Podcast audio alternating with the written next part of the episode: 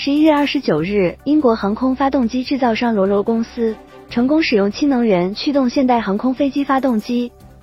这或许意味着实用化的氢动力飞机发动机真的将要来了。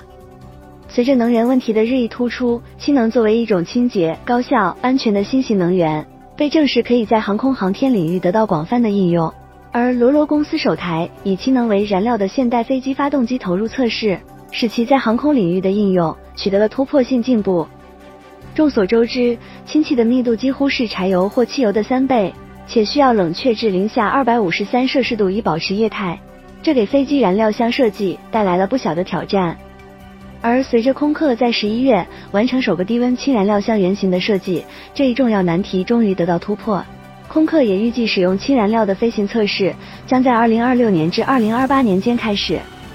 目前，航空排放量占全球总量的百分之二。虽然可持续航空燃料的产量逐年增加，颇受航空公司的青睐，但只能减少百分之八十的碳排放。要想真的实现航空业净零排放，氢是目前唯一的选择。使用氢产生的二氧化碳可忽略不计，在燃烧或用于燃料电池时，也不会产生任何二氧化碳。其次，可持续航空燃料价格过高，比传统的燃料贵两到六倍。虽然可持续航空燃料产量逐年增加，但其目前只能满足航空业不到百分之零点一的需求。长期使用可持续航空燃料，在成本上会削弱航空公司的竞争力。根据欧洲气候智库能源转型委员会的一项研究，如果氢燃料到二零三五年实现商业化，到二零五零年可能会占据百分之三十二的航空燃料市场份额。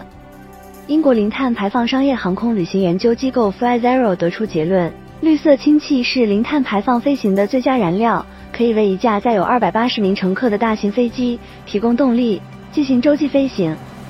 在欧洲主导的近零碳排放目标下，欧洲空客公司率先嗅到了氢能的未来前景。二零二零年九月，空客公司商宣布，将在五年内推出商业上可行的氢动力概念飞机 Zero E。该项目还得到了法国、西班牙和德国政府等大股东的支持。Zero E 包括三款概念机。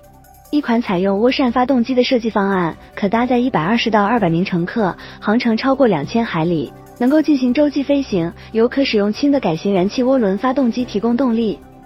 一款采用一身融合的设计方案，最多搭载二百名乘客，航程与涡扇概念机相似，超宽的机身为氢气的储存和输送，以及客舱布局提供了多种选择。另一款采用涡螺桨发动机的飞机，最多搭载一百名乘客，航程超过一千海里。而继罗罗公司推出其首款可使用氢燃料的 AE 二一零零 A 发动机后，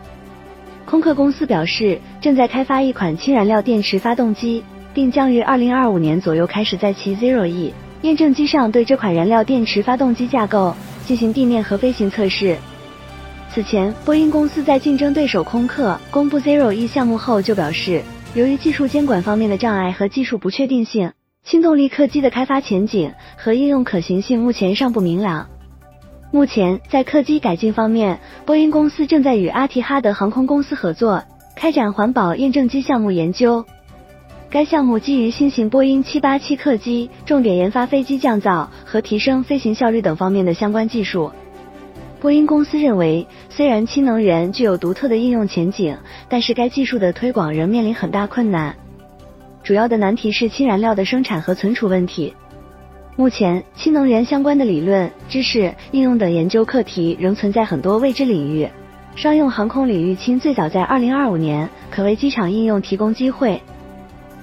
除此之外，许多初创企业和其他小型企业也在氢动力方面取得进展。美国 Zero Avia 公司计划在2025年推出600千瓦的氢电动力系统，可满足一架19座、航程480公里的飞机。到二零二七年推出可满足最多八十名乘客的支线飞机动力系统。Zero Avia 还与三菱、RJ 航空集团展开合作，以助其在二零三零年之前对更大的支线喷气飞机动力系统进行认证。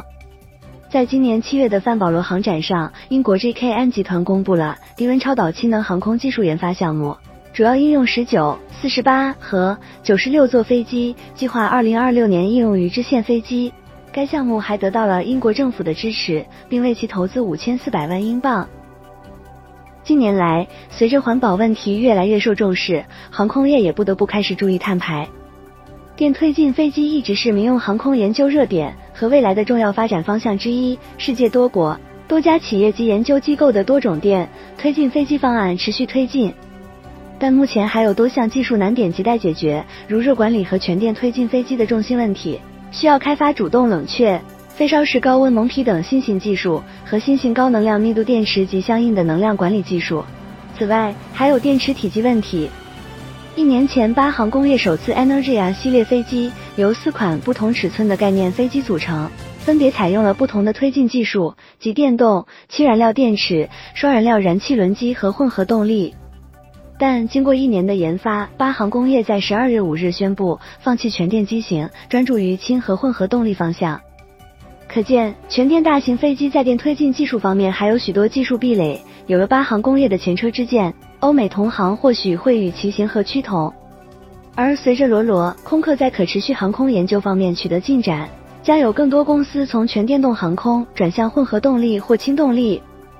虽然还不能说氢在航空业中的使用已经起飞，但可以预见其正以极快的速度发展。或许未来不久，氢燃料动力的飞机真的会落地成真。